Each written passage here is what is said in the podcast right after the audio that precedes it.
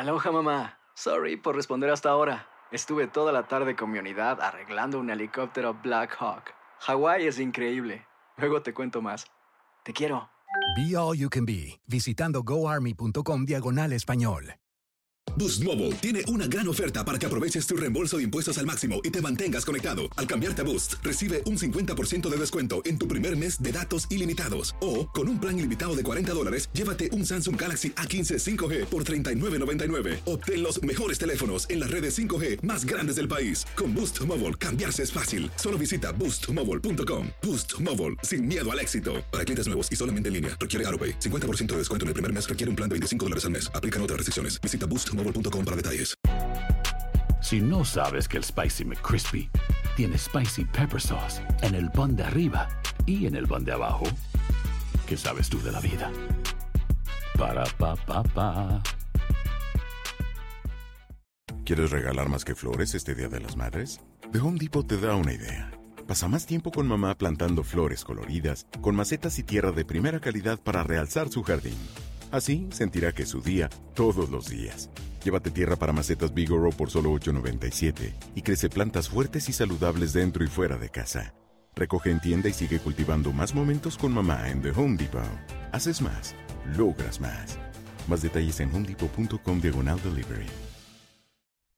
Amigos, ¿cómo están? Me da mucho gusto saludarlos. Soy León Krause y este podcast es Epicentro. Le doy la bienvenida a todos aquellos que han encontrado este podcast mm, y que vienen de la comunidad del propio epicentro eh, que se fue formando en los últimos años, primero en ah, Dixo y luego en Letras Libres y ahora aquí en uh, Univisión, que es mi casa, ha sido mi casa desde hace ya cinco años que emigré a Estados Unidos y que tengo el placer desde hace cinco años de formar parte del equipo periodístico de esta empresa.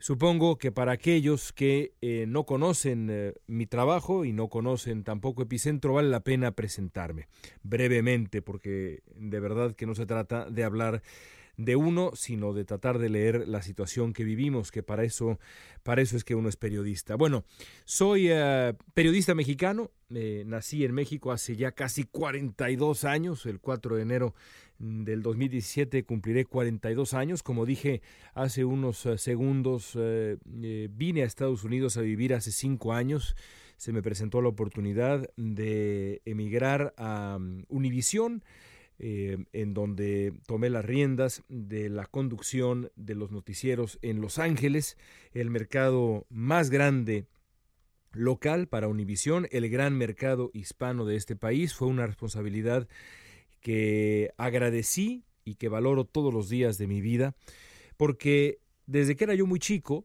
yo crecí fascinado esencialmente con dos cosas. Primero, bueno, por supuesto con el fútbol y ya hablaremos de fútbol muchas veces en este podcast, pero inmediatamente después con Estados Unidos. Aprendí desde muy joven a admirar este país, a admirar su historia, a reconocer eh, la, trayectoria de la democracia estadounidense como algo mayormente ejemplar.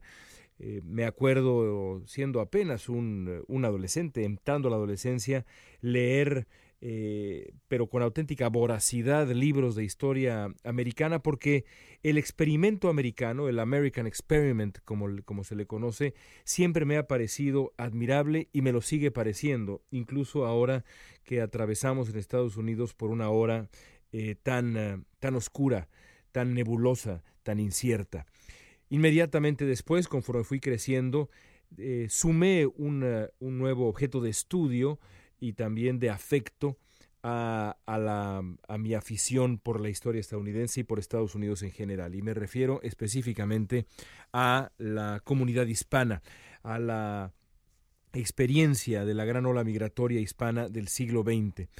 Eh, muy rápidamente, conforme fui convirtiéndome en periodista, decidí que eh, iba a dedicar mi vida desde México y quizá algún día, pensaba yo entonces, en, Estados Unidos, no solamente estudiar, sino a no solamente estudiar a la gran ola migratoria hispana del siglo XX y a la gran comunidad hispana que vive en Estados Unidos, sino también a contar su historia o ayudarle a esa comunidad a contar su historia. Y desde entonces nada me ha importado más, nada me ha llenado el corazón más desde el punto de vista profesional que contar la historia de la comunidad inmigrante. Y por eso es que estar en Los Ángeles, estar aquí en esta ciudad que es el corazón del Estados Unidos hispano, ha representado para mí y también para los míos, para mi mujer y para mis eh, tres hijos. Yo llegué con un hijo que nació en México y ahora tengo otros dos hijos que nacieron en Estados Unidos, así que somos una familia bicultural, bilingüe, binacional, como tantas otras en Estados Unidos.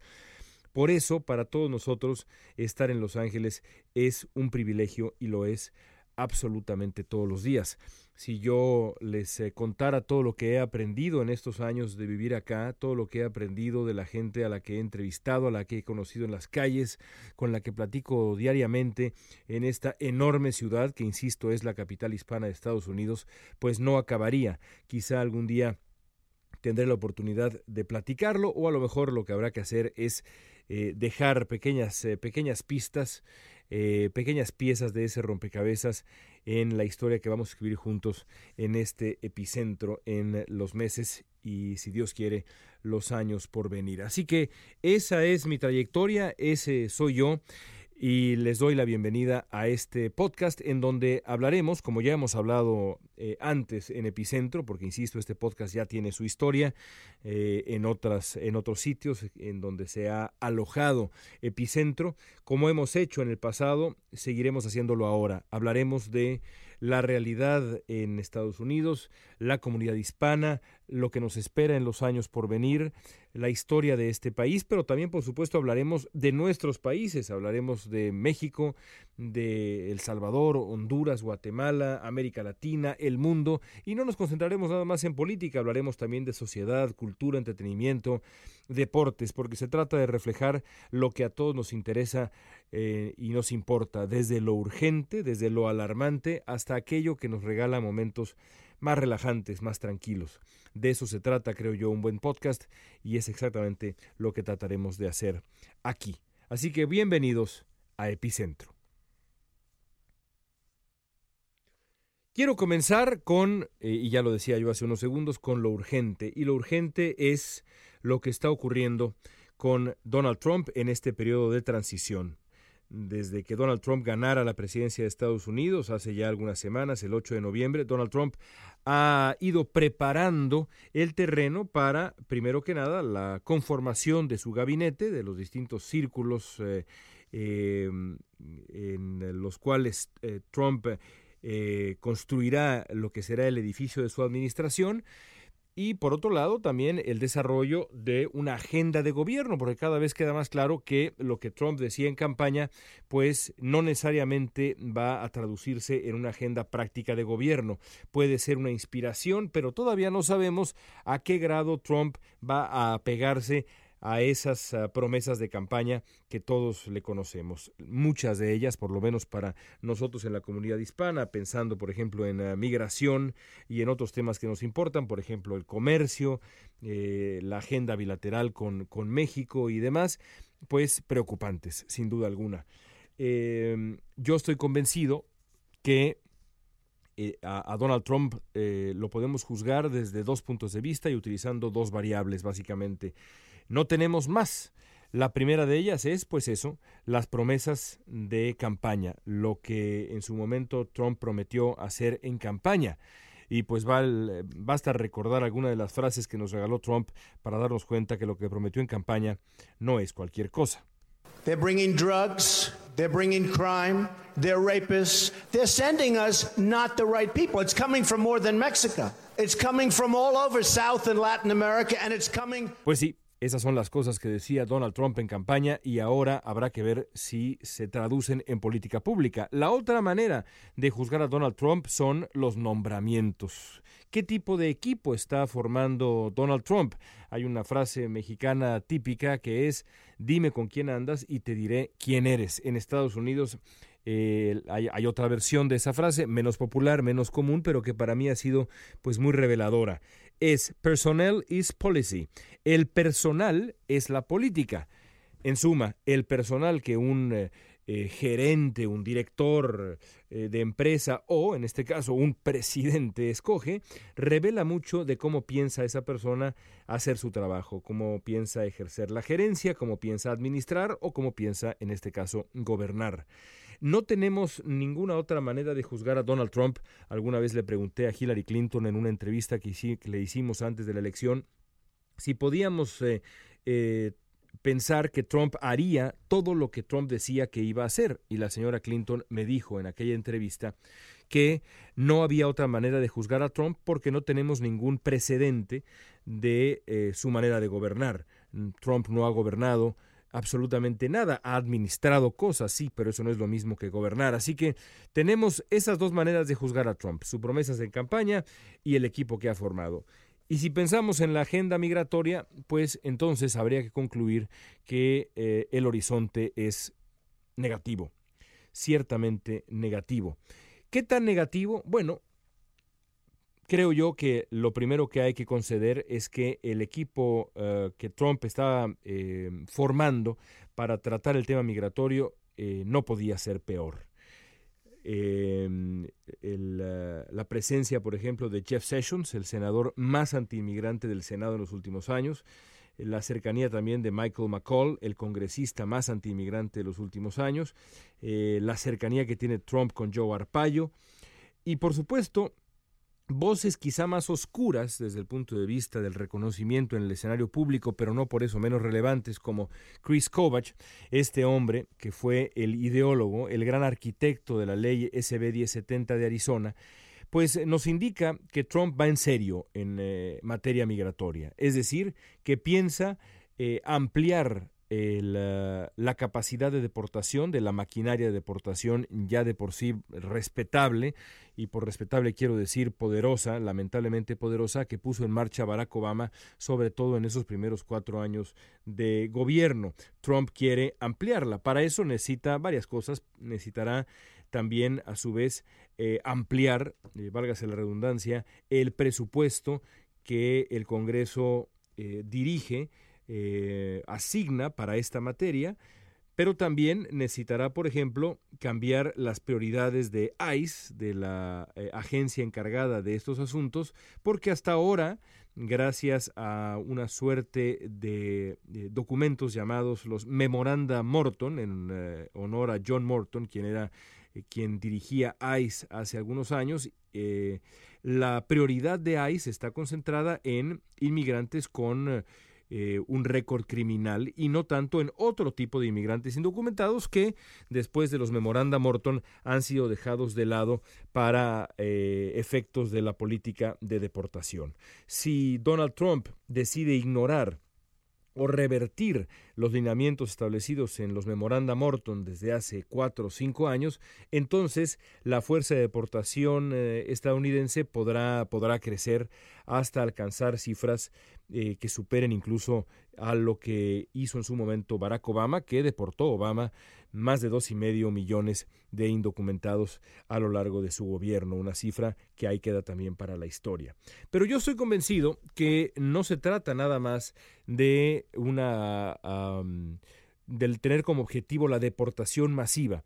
Creo yo que Donald Trump y, los republicanos tienen otra intención, otra meta eh, más escondida, pero que puede, estoy convencido, insisto, ser, a final de cuentas, tan relevante o incluso más relevante cuando se escriba la historia de estos años que la propia política de deportación. Y me refiero a la política de autodeportación. ¿Qué es la autodeportación? Bueno, la autodeportación es un concepto desarrollado en los últimos años, eh, que por cierto Mitt Romney hizo suya este concepto en el 2012. Esa era básicamente el eje de su política migratoria eh, o su manera de lidiar con la eh, gran comunidad indocumentada de Estados Unidos. la idea detrás de la autodeportación es, insisto, simple, hacerle la vida lo más difícil posible a los indocumentados en Estados Unidos, tan suficientemente imposible que los indocumentados decidan mejor cortar por lo sano y regresarse a sus países de origen. Esa es la política de autodeportación, política que tiene para un gobierno en Estados Unidos otra ventaja. Y no soy yo quien la identifica, sino son los propios simpatizantes de este tipo de política, de la famosa autodeportación. Y pienso en el hecho innegable de que a diferencia de la deportación, la autodeportación es eh, gratuita, digámoslo así. Es decir, al gobierno estadounidense no le cuesta absolutamente nada hacerle la vida difícil a la gente para que la gente se vaya, en contraste con la política de deportación que resulta muy, pero muy onerosa, muy, pero muy costosa. Así que, desde un punto de vista eminentemente práctico, resulta más sencillo y más productivo hacer la vida imposible a los inmigrantes para que terminen yéndose. Esta política de expulsión que podría dar pie a un éxodo masivo en los próximos años, es lo que está, creo yo, en el fondo del proyecto punitivo, persecutorio de eh, deportación del gobierno republicano. Y no es, eh, y, creo que así es, no porque sea, digamos, nada, nada nuevo, sino porque ha estado la idea de la autodeportación en el corazón de buena parte de las medidas eh, respaldadas por este tipo de personas como el señor Kovach, el señor Sessions y muchos más. Así que eh, la autodeportación queda ahí en el horizonte como un eh, aparente objetivo. Si de verdad la autodeportación y, todo lo que implica la autodeportación es puesta en práctica, eso significará para los países de origen de los inmigrantes en Estados Unidos un reto enorme. Y como ejemplo me gusta poner el siguiente, la vida de los Dreamers. Hace unos días, hace unos días, ustedes saben primero que nada que cuando hablo de los Dreamers, de los soñadores, me refiero a eh, el conjunto de jóvenes que fueron traídos a Estados Unidos siendo niños o siendo eh, apenas adolescentes eh, por sus padres. No diría yo contra su voluntad, porque no necesariamente es contra su voluntad, pero sí con el total desconocimiento de que, eh, de que se estaba tomando esa decisión. Eh, los padres se tomaron a los niños y los trajeron a Estados Unidos, en muchísimos casos sin decirles qué iba a ocurrir. Ahora, esos muchachos que han pasado en Estados Unidos a veces décadas, pues se consideran con toda razón absolutamente estadounidenses, porque aquí es donde han encontrado los vínculos necesarios para construir una vida. Aquí han encontrado amistades, aquí han encontrado el amor, aquí han encontrado estudios, aquí han encontrado trabajo, aquí han hecho una vida, es decir, eh, desde cualquier perspectiva salvo la legal, estos son muchachos estadounidenses, American Kids, como le decía a este grupo Barack Obama hace unos días cuando se refería a ellos en función de la protección que les eh, dio Obama con la famosa acción ejecutiva, el famoso DACA, que lo que hizo fue proteger a 740 mil jóvenes de la deportación, permitiéndoles eh, recibir una serie de beneficios que les a, su vez hicieron posible una, una, inserción más plena en esta sociedad, en este país que, insisto, es el suyo. Barack Obama decía de los American Kids que eh, deseaba que el presidente electo Trump optara por no retirarles ese amparo, no retirarles la protección, porque se trataba, en efecto, de muchachos americanos, muchachos que han hecho una vida acá. Bueno, hace algunos, eh, hace algunos días eh, tuve la oportunidad de asistir a un evento organizado por la Red Consular de México en Estados Unidos, en donde eh, se reunieron un, una creo yo, una centena más o menos de soñadores, de chicos de todo el país, de origen mexicano, de todo el país, que tenían en común eso, eran y son soñadores. Tuve la oportunidad de platicar con varios de ellos. Hablé con eh, muchachos que llegaban de que llegaron de Nueva York, de Chicago, de Portland, en Oregon, de Texas, de la Florida, de Tampa específicamente, y de varios otros lugares en Estados Unidos. Aprendí muchas cosas. Una de ellas es, primero que nada, que se trata de jóvenes eminentemente estadounidenses. Segundo, que la presencia en su vida de la acción diferida marcó un antes y un después, un auténtico parteaguas.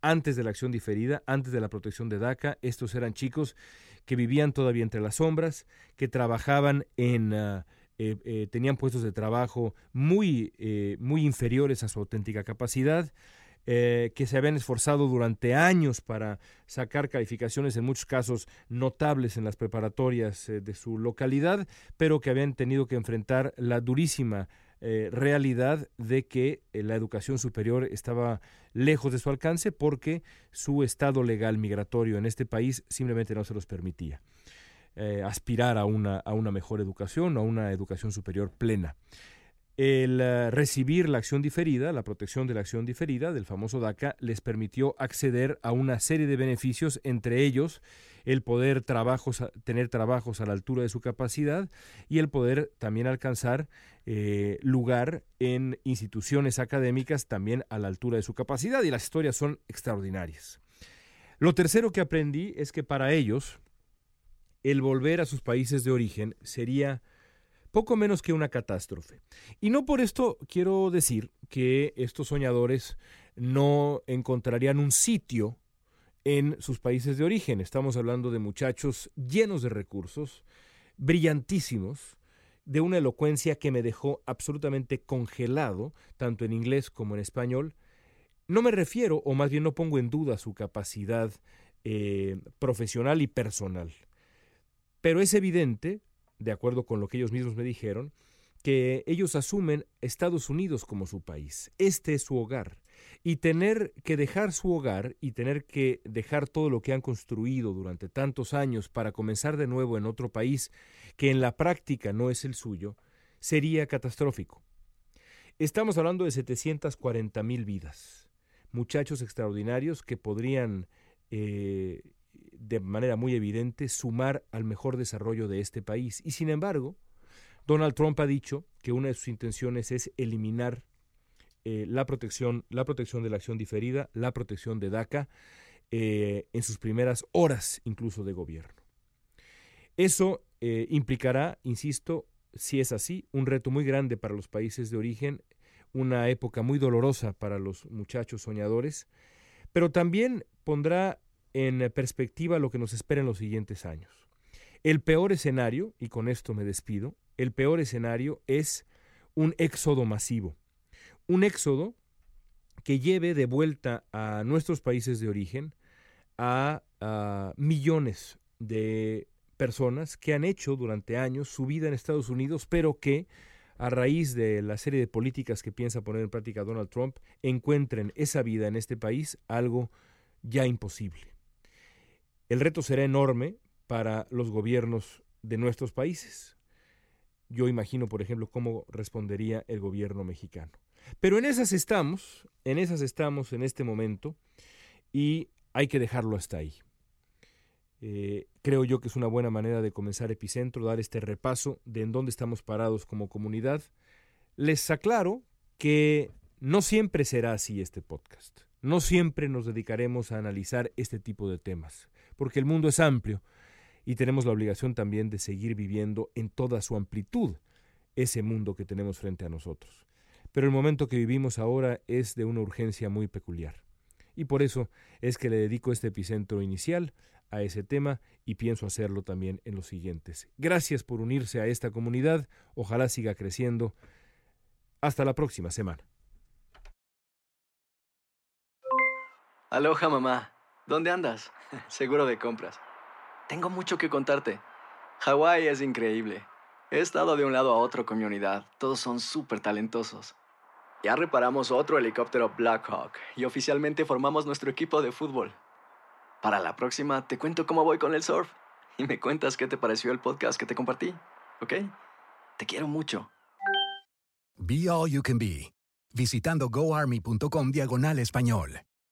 Boost Mobile tiene una gran oferta para que aproveches tu reembolso de impuestos al máximo y te mantengas conectado. Al cambiarte a Boost, recibe un 50% de descuento en tu primer mes de datos ilimitados. O, con un plan ilimitado de 40 dólares, llévate un Samsung Galaxy A15 5G por $39.99. Obtén los mejores teléfonos en las redes 5G más grandes del país. Con Boost Mobile, cambiarse es fácil. Solo visita boostmobile.com. Boost Mobile, sin miedo al éxito. Para clientes nuevos y solamente en línea, requiere AroPay. 50% de descuento en el primer mes requiere un plan de 25 dólares al mes. Aplican otras restricciones. Visita para detalles.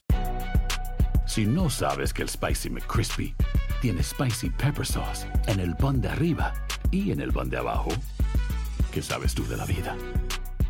Para, pa, pa, pa.